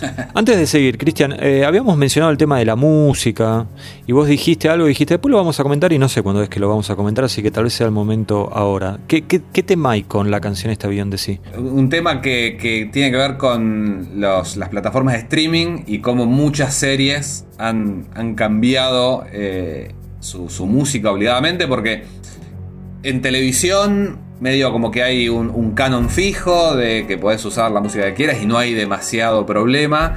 Eh, para las salidas en, DVD y Blu-ray, un poco también, pagarían un fijo y, ya está. Pero en el caso de los streamings y, canciones que se han vuelto más caras y, como se comercializa a, a más de un streaming al mismo tiempo quizás, eh, suele haber problemas con las canciones. Acá en Argentina lo más reciente lo hemos visto, que yo, en Hermanos y Detectives, que está en, en Prime Video, que tuvieron que cambiar toda la música porque ya no tenían los derechos, en Ocupas, eh, en Evangelion, la- la- las- los covers del final de Fly Me to the Moon los tuvieron que volar a todos. Y acá, particularmente en Beyond the Sea, lo que pasó es que se perdieron los derechos de la canción Beyond the Sea. Sí. Entonces, esta canción, que eh, supuestamente es la que escucharon los padres de Scully cuando decidieron casarse y que sonaba eh, durante el funeral de- de- del padre de Scully, eh, no suena en, en, el episodio. Sí la canta Luther Lee Box, pero en el funeral, que es el momento en el que tenemos que escuchar la versión original, si lo estás viendo en la casa actual que tiene la serie en el streaming, que es Star Plus, si lo estás viendo en inglés, no vas a escuchar Beyond the Sea, vas a escuchar La Mer. O sea, el original. Claro, la, la- la original. Pero hay una cuestión que no está. eh, es, es una versión como instrumental o justo se escucha una parte en la que no están cantando. Sí. Entonces, si vos no conocés la canción, es raro porque no vas a tener ese vínculo de Claro. escuchar la canción y después darte cuenta de que Luther Lee Box la está cantando. Sino Sí. que, nada, está cantando una canción y le tenés que poner mucha onda o, o, bueno, ya conocerla como para, para entender que está haciendo Sí. referencia a eso mismo. Eh, hicimos de todas maneras, porque Instagram es una gran herramienta, como una, una pregunta, a ver si alguien tenía Star Plus, eh, a ver si, bueno, cuál era eh, realmente la situación de esta canción en el streaming. Y nos contaron que justamente la versión en inglés, la, la versión remasterizada, digamos, tiene La Mer, la, la canción de Charles Trenet eh, y Chau Manchas. Pero la versión en castellano, la que escuchamos nosotros, Tardé en ¿Te caer. gustó? sí, sí. Llegaste tarde, pero te gustó. Sí, sí. Eh, la versión que vimos en, en Fox en los 90, en castellano, la que solemos escuchar en, en, nada, en los clips de, de estos podcasts, se ve que esa la mezclaron en los 90, dijeron perdimos todos los masters, no la vamos a hablar de vuelta, y ahí sí puede escucharse la versión de 1959 de Bobby Darin. Así que, nada, se gana y se pierde un poco. ¿Querés escuchar la, la genial interpretación de, de Brad Dourif? Escuchar la versión en inglés original. ¿Querés escuchar el temón de Bobby Darin? Eh, tenés que escuchar la versión en español latino. Así es. Bueno, le, le agradecemos a Florencia, que fue quien nos envió el dato este, porque Florencia. ni Cristian ni yo tenemos Star Plus. Em, Cristian, antes de ir a escena favorita y tablita, había algunas cosas que habíamos estado comentando antes de empezar a grabar sobre eh, el hecho de que en este capítulo, en Beyond the Sea, hay algunas cosas que después vamos a volver a ver en la serie, ¿no? Sí, bueno, más allá de, de lo que decíamos de, de la relación de Scully con el padre, que me parece que es lo más importante para ella como personaje. Después, Sí. bueno, las referencias a Moby Dick, que esta es la primera vez que aparecen y que tienen que ver con, con que ella lo leía con el padre, qué sé yo, es algo que, que- que van a repetir más adelante. Eh, el tema, bueno, ya, ya lo, lo mencionaste antes, pero el, el tema de, la, de estas eh, entrevistas que da eh, poseído Luther Lee Box y lo parecida que son eh, las, las actuaciones con la de Christine Clock en El campo donde morí, de Feel Where I Die en la cuarta temporada, son muy parecidas y ambas escritas por, por Glenn Morgan y James Wong, así Claro. que no sé si quisieron perfeccionar algo o si les gustaba mucho, pero, pero lo repitieron. Era muy rara la, la cara que ponía la, la mujer que, que tenía es- esas regresiones en el tiempo. No sé si la recordás cómo hacía. Lo que pasa es que esto es un Sí, podcast, sí, no, sí, se, sí, puede, eh, no se puede imitar. Sí, sí, sí. Hay, un momento que, que hace como de un viejo con un pucho en la mano, qué sé yo. Esa era la, más, la más difícil. Em, Em, lo de, lo- perdón, lo de Moby. Dick eh, en Quagmire está. O sea, en el diálogo Claro. ese que tienen ahí en una, en una, en una islita, Mulder y Scully, es, es esa parte, ¿no? Sí. Claro, y, y también, bueno, con el perrito de ella que muere en esa. Queequeg, Queequeg, también es el nombre de un personaje. claro. Ella era, bueno, el- el- la, la gracia lo contamos rápidamente. Ella leía con el padre, el padre era Hub, que era el, marino Sí. este obsesionado con atrapar a la ballena blanca, y ella era Starbucks, Claro. Starbucks. eh, que era una, una cafetería. y bueno, y, y después en, en Quagmire, ya lo hablaremos cuando lleguemos a la tercera temporada, ella un poco que también nuevamente vuelve a comparar a Mulder con el padre. Qué Porque le dice, capítulo y vos ese, sos ¿eh? un poco a Hub también. Qué capítulo es. un mambito. ¿No te gusta? No, sí, me encanta. Ah. Por eso dije, ¿qué Está por capítulo, cancelar papito? todo acá. Ah, flor, flor de capítulo. Después a, a Luther Lee Box lo mencionan en, en la película I Want to Believe. Y ahí, como decíamos, igual que en Paper Hearts, también eh, pasa esto de un, un psíquico medio que no, no creo demasiado en este tipo, pero que te puede llegar a ayudar Sí. a resolver un crimen que es perpetrado por otra gente. Va, en Paper Hearts no era tan así, pero, pero en la película de Want to Believe sí. Y, y después la última que tengo que me causó gracia cuando la estaba viendo. eh, este tiene un mínimo spoiler también. Acá lo que pasa eh, sobre el final del episodio es que Luther Lee Box le dice: Bueno, yo tengo para vos, Scully, un mensaje de tu padre. Sí. Te lo voy a decir, pero te lo voy a decir si venís a ver cómo me muero, si sos mi testigo eh, el momento que, que se ejecuta mi condena a muerte. Sí. Scully tiene la posibilidad de, de saber algo que ella ansía conocer, Sí. pero decide no presentarse en ese lugar, sino ir a acompañar a Mulder, que por este entonces está internado, que le pegaron un tiro en la pierna, pero lo destruyeron. Terminó eh, en cama durante, durante medio episodio. Y Mulder, de alguna manera, le devuelve la gentileza, porque en One Breath, eh, un respiro creo que le habían puesto acá, eh, que es un episodio que nuevamente escriben Glenn Morgan y, y James Wong, ella está internada porque la secuestraron los aliens, la devolvieron y la, también la devolvieron hecha percha. X, eh, no el co-conductor de este podcast, sino No. eh, el, el actor que hace de él, que es Sí, el informante de Mulder. Steven Williams, el segundo informante de Mulder, le dice también, vos quedate hoy a la noche en tu casa, que de aliens lo que quieras saber te vas a enterar de todo. Va a ir alguien y, y te vas a enterar. Ah, no, perdón, me estoy equivocando. No se va a enterar de nada, pero sí va a poder vengarse de Scully. Porque los que van a ir a la casa son los que la pusieron a ella en, en el aprieto. Entonces él lo que va a poder hacer es vengarse. Él, Mulder, entonces decide no vengarse, sino ir a, Acompañar a ella. acompañarla a ella. Al final no tenían tanto que ver las escenas, pero bueno, están buenas las dos, ¿o no? Eh, sí, sí, definitivamente están buenas. Eh, ay, ay, ay. Pero. iba Por suerte me di cuenta en el, en el durante, Sí, ¿no? sí, y no sí, después escuchando digo, uh, me equivoqué y que, Claro. que por ahí nos tengan que corregir. Sí, no llega, o llegaba un mail cuando se, se estaba subiendo el podcast. ¿Sabes que me acabo de dar cuenta que hay que borrar todo? Yo te iba a decir algo y se me fue de la mente. Así que, Cristian, ¿sabes que Me parece que es el momento de elegir nuestras escenas favoritas. Y si querés, arranco yo. ¿Te parece? Dale, por favor. Bueno. Sí, sí, sí. Había varias eh, para, para incluir. De hecho, estuve a punto de incluir la escena final, pero después dije, mejor no. Seguramente va a salir el tema en el podcast, así que la vamos a poder poner también. Entonces, eh, me quedo con una escena que es eh, más o menos en la mitad del capítulo y que empieza de una forma como muy jocosa y termina de una manera muy tensa, porque empieza con Mulder haciendo chistes sobre Ji- Jimi Hendrix y termina con Mulder completamente enojado con, con Scully porque Scully no quiere decir que ella ahora también cree. Esperaba encontrarte en la escena del crimen. ¿Vox confesó? No, no fueron cinco horas de inducción con Vox. Después de tres horas le pedí que invocara el alma de Jimi Hendrix y lo citara en la torre de vigilancia. Murió hace 20 años, pero él aún no ha perdido el contacto. Engañé a la policía, no le dije cómo encontré la bodega. No noté ninguna actividad sospechosa. ¿Cómo lo encontraste? Estaba donde Vox dijo que estaría. Scully, te hablé de Vox. No fui a buscarla. Pasé por una zona que tenía las particularidades que mencionó. Eso no importa, es exacto lo que Vox pretendía, tenderte una trampa para que estuvieras muerta ahora. Vaya, ¿Por qué mentiste en tu informe a la policía? creí que sería la mejor explicación según las apariencias. ¿Estás diciendo que no querías que se enteraran que admites confiar en Vox? La oficina esperaría algo parecido del miedoso Mulder, pero no de Dana Scully.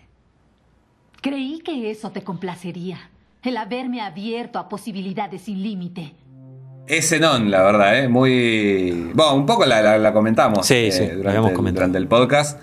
eh, uno de los grandes momentos. Sí, La mía, mi, mi escena creo que, que viene después. Y es una de esas escenas larguísimas, así que confío en, en tus dotes de, de editor para que, que acomodes algo que, que- encierre el, alma de, de la escena y se entienda. Tiene que ver con eh, Mulder eh, internado y Scully que llega enojadísima con eh, Luther Lee Box porque piensa que le extendió una trampa y lo que va a pasar a lo largo de la escena es que le va a dar la vuelta a la tortilla y ya casi que le va a terminar pidiendo perdón. Nos tendió una trampa. Está asociado con Lucas Henry. Fue una trampa para Mulder porque él lo envió a prisión. Vox vine a decirle que si él fallece por causa de lo que usted hizo, para dentro de cuatro días nadie va a detenerme de accionar el interruptor de la cámara de gases y lo prive de la vida, maldito bastardo. ¿No confía en mí? Confía en usted misma. Sé con quién quiere hablar. ¿Por qué no lo dice? Adelante, pregunte. Confiaría en usted si hablara con él. La estrella polar.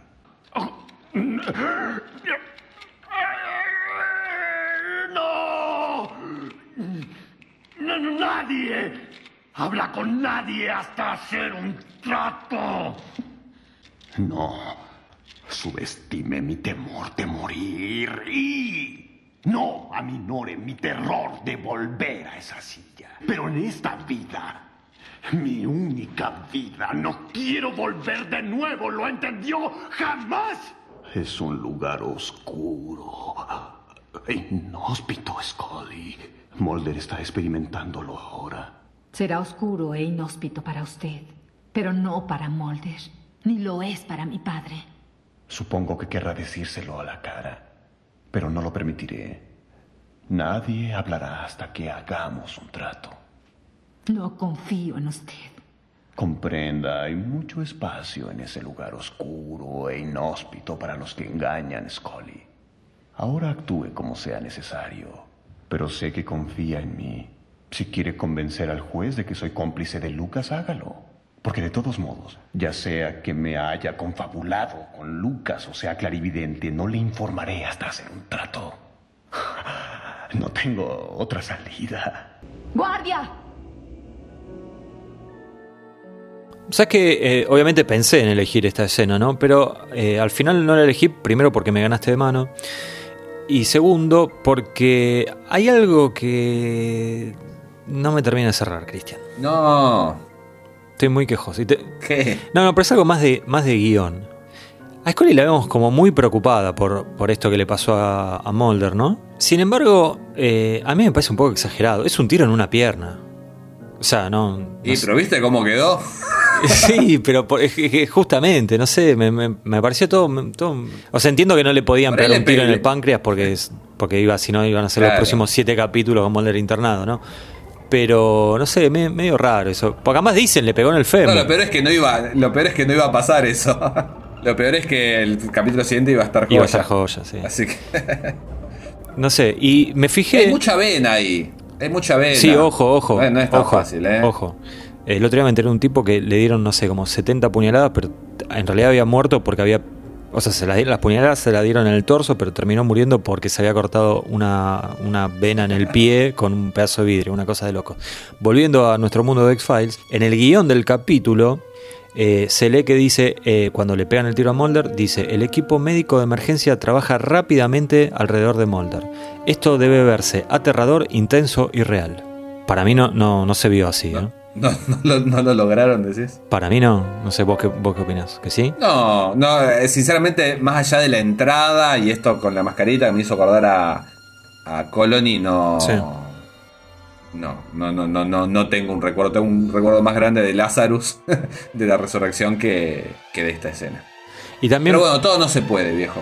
y también vi que en, en- en esa, esa especie de insulto que le, que le tira Scully a, a Vox, eh, también se cambió ahí en- al momento de grabar, porque originalmente decía, si, si lo pierdo también a, a él por culpa tuya, o sea, también eh, eh, está hablando de Mulder y dice también por el padre. Y el padre. Claro. Claro. Y al final terminó quedando si muere por culpa tuya. No sé por qué lo cambiaron. Y tampoco. Y- ¿Qué? Y quedaba muy, muy, muy shipper, capaz. Y bueno, sí, puede ser, puede ser.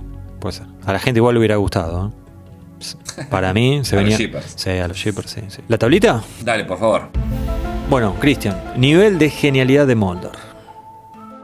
Eh, para mí un 9, pero solo. Bueno, hay, hay dos problemas grandes para mí. Que, bueno, justo cuando tiene que creer, no cree. Y está bien que tiene su- sus motivos, porque lo conocía de antes, que yo, pero bueno, está todo dado para que crea y no cree. Bueno, yo le doy un 8. Y. ¿Para que no termine? Perdón. Tenía dos motivos. Uno de estos y el otro, bueno, que nada, le meten, le, le meten un tiro en la pierna y, y queda de cama medio, medio capítulo. Claro, bueno, yo le pongo un 8 porque, por un lado está el tema este de que no cree, pero se come el tiro, o sea, es el primer, el primer aj- de los dos agentes en comerse un tiro. Y Vox le había avisado, tened cuidado con, cuando veas la, la cruz, no sé qué, va Mulder, va y le pegan el tiro. Igual eh, le, iba, le iba a poner menos, pero después lo hice subir un poquito porque se preocupa por, por Danita, así que está bien, me gusta eso. Nivel de, y hablando de Danita, ¿no? Nivel de genialidad de Scully, Cristian. Para mí, esto va a ser polémico, me lo vas a discutir. ¿Qué hiciste? Eh, ¿Qué hiciste? No, no es. No, no, ¿Qué es que no es- hiciste, no loco? está, no está muy genia porque en realidad va y viene y, y no sabe nunca muy bien qué creer. Pero me parece que ella como personaje en este episodio rinde muchísimo y, y- y nos lleva a los espectadores para todos lados. Entonces- Así que yo le pongo un 10. Un 10 le pongo. Ah, bueno. Ah, bueno. Claro. Ah, bueno. Bueno, yo le puse un 9. Así que mucho no, me- no me puedo hacer el loco tampoco.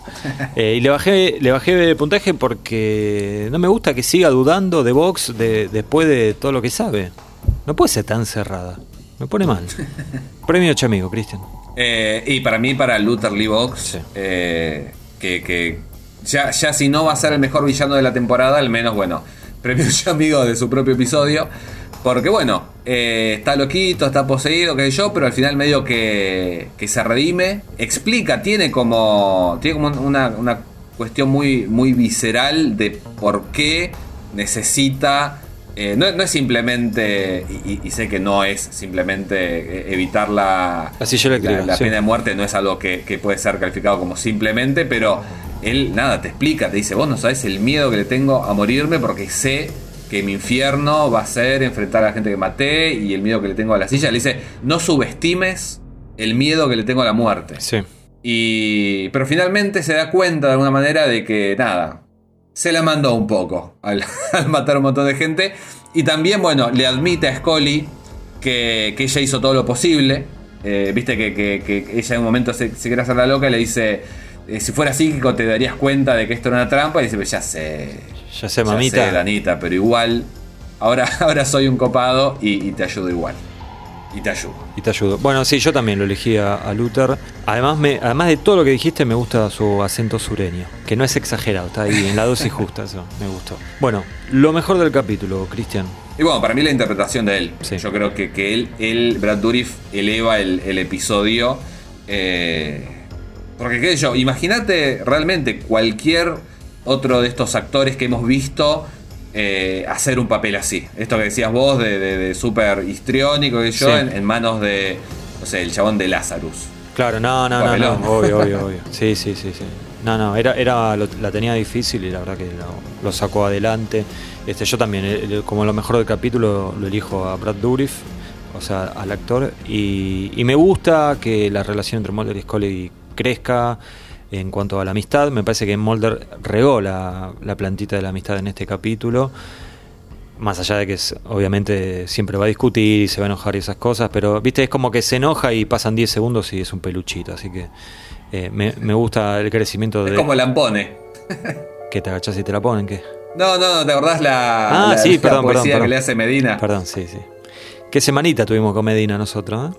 Eh, y lo peor del capítulo, para mí, la exageración del disparo de Mulder. O sea, hay algo que no, no hablamos, Cristian. El, no sé si califica de tercer acto porque es un capítulo de una serie, pero los últimos 15 minutos Mulder no aparece. Aparece solo al final de todo ahí tirado en la cama. Es medio raro eso. Y habría que sacar, habría que sacar la cuenta cuántas veces desaparece Scully y no nos damos cuenta también. Yo acá me di cuenta que faltaba Mulder, ¿eh? Yo dije. y porque el podcast se llama Aguante Mulder. Y bueno, y bueno. Porque tenés a Mulder tatuado en, en la gamba al lado del tatuaje de Maradona.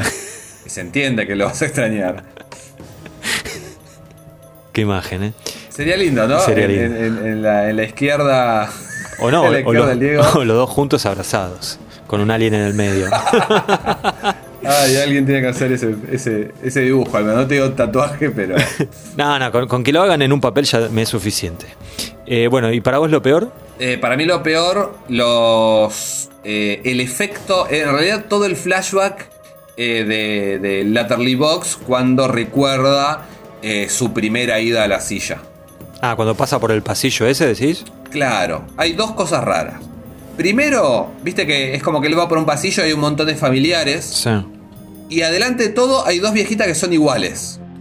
Y vos decís, ah, bueno, es como que vean los mismos Sí. de, de los dos lados. Pero no. Solamente las dos primeras consiguieron Sí. mellizas. Después hay gente. Y nada, es como que quedó medio a medias el, ese efecto. Y después me parece muy feo el momento en el que él ya está en la silla, agarrado y qué sé yo. Y se van metiendo los espíritus.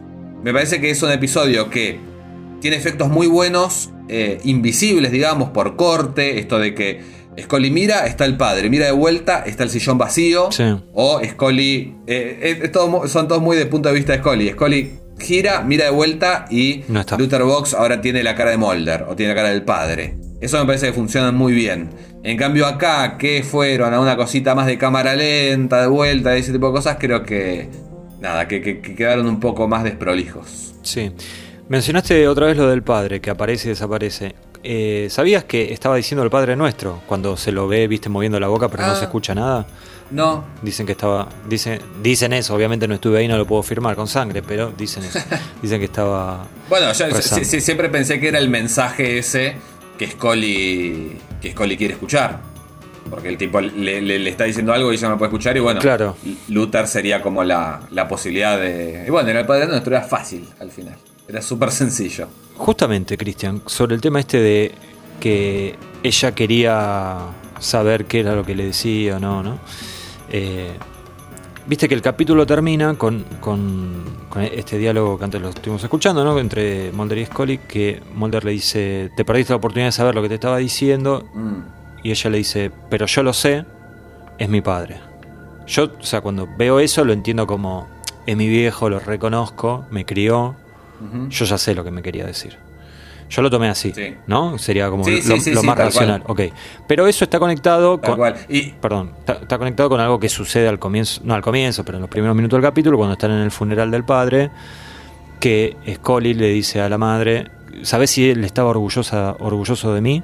Y la madre le dice, es tu padre, era tu padre. Claro. Yo ahí lo tomé como, es tu papá, obviamente que estaba orgulloso de vos. También es, mi- es mi entendimiento lo más racional posible. Sin embargo, Sí, sí, sí, tal cual. Ok, sin embargo, encontré unas declaraciones de la actriz que hizo de la madre de Scully, de Sheila Larkin, eh, que dice lo siguiente. Dice, mi interpretación cuando hice esa escena en el funeral fue la de una mujer tan involucrada con su propio dolor que ni siquiera podía reaccionar a lo que su hija le estaba preguntando. Y ahí como que me tiró toda la mierda. No, porque también, no te voy a decir que estaba haciendo una medium, pero, pero quizás por pensarlo muy poco le, le dijo una verdad. Puede ser, algo más de instinto, decís Por vos. sí. contestar en automático, nada. No sé, me, me quedó esa Y, y espina... en realidad nada, es, es, es, es- es cierto, es, es el padre. Ella el conflicto que tiene es el hecho de esto de que cambió de, de carrera y al principio la madre, viste, como que le hace un... Cuando están juntando las cosas, le, le, le tira una onda al padre, pero le dije, ay, bueno, ¿qué pasa con el trabajo? Claro. Como, bueno, no, ya no estoy enojado. El conflicto es ese. Sí. Y nada, el padre se supone que va a estar orgulloso. No el padre de Mulder, ponele, que, que era bastante malo. No, claro, bueno, no, no, ese, ese ya es otro si, tema. si a Mulder no le preguntaran. sí. Eh, no, pero yo lo que digo, o sea, es que me parece que está todo planteado de una manera como, sí, es, es- es mi padre. Obviamente sé lo que me quería decir porque lo conozco o lo conocía y obviamente está orgulloso de mí porque es mi papá. Ok, hasta ahí está todo bien, pero cuando la leo a esta mujer diciendo, ni sabía lo que le estaba respondiendo, no, no sé, me quedé medio, eh, como decimos eh, en Argentina, en Pampa y la Vía, qué sé yo. Y bueno, so- so- son, interpretaciones, hay que ver qué. Yo creo que el, el guion va por ese lado y, de última lo que importa es lo que. Es lo que sientas vos, X. Sí, vos siempre me decís eso. Cada vez que te hago una pregunta de un guion, me decís, lo que importa es lo que pensás vos. No, para mí no es así. Bueno, 1 hora y 34 marca mi grabador. Cristian, yo creo que es momento de, bueno, el- de bajar la persiana, ¿no? El, el mejor episodio de la temporada y el más largo. Veremos cuánto dura el, el final de temporada. Ahí va a haber mucha tela para cortar también. No creo que sea más, más extenso que este, porque es un capítulo más de. Ahí viene lo marciano, corramos para allá, ahí viene lo del gobierno, corramos para allá, más esa onda. Vamos a ver. Así que bueno, Cristian, nos despedimos, ¿no? Ya, ya está. Nos despedimos Sí, acá, cerramos ya. acá. Les agradecemos. sí, les agradecemos, eh, como siempre, por escucharnos, por los mensajes que mandan, los comentarios que dejan, los likes y todas esas cosas. Les recuerdo una cosa porque eh, noto cierta vagancia. En el blog, el blog sigue activo, es aguantemolder.blogspot.com. Ahí pueden dejar sus comentarios con respecto al capítulo y con respecto a nosotros. Eh, Hicimos un experimento en el podcast pasado que salió muy mal. Creo que hubo tres comentarios nada más sobre cómo habíamos estado nosotros en el, en el podcast. Estaría bueno que nos digan. Así le ponemos un poquito de, pimienta también a toda esta cuestión. Este, ni siquiera se tienen que hacer un usuario. Pongan cualquier nombre, firmen así para poder reconocer quién escribió y listo, nada más. Eh, listo, ¿no? Sí, no, no quedó nada en el tintero. No, Bueno, estamos, estamos llenos. listo, Cristian. Entonces nos despedimos y dentro de un par de semanas van a poder volver a escuchar un nuevo episodio de Aguante Mulder. Chau.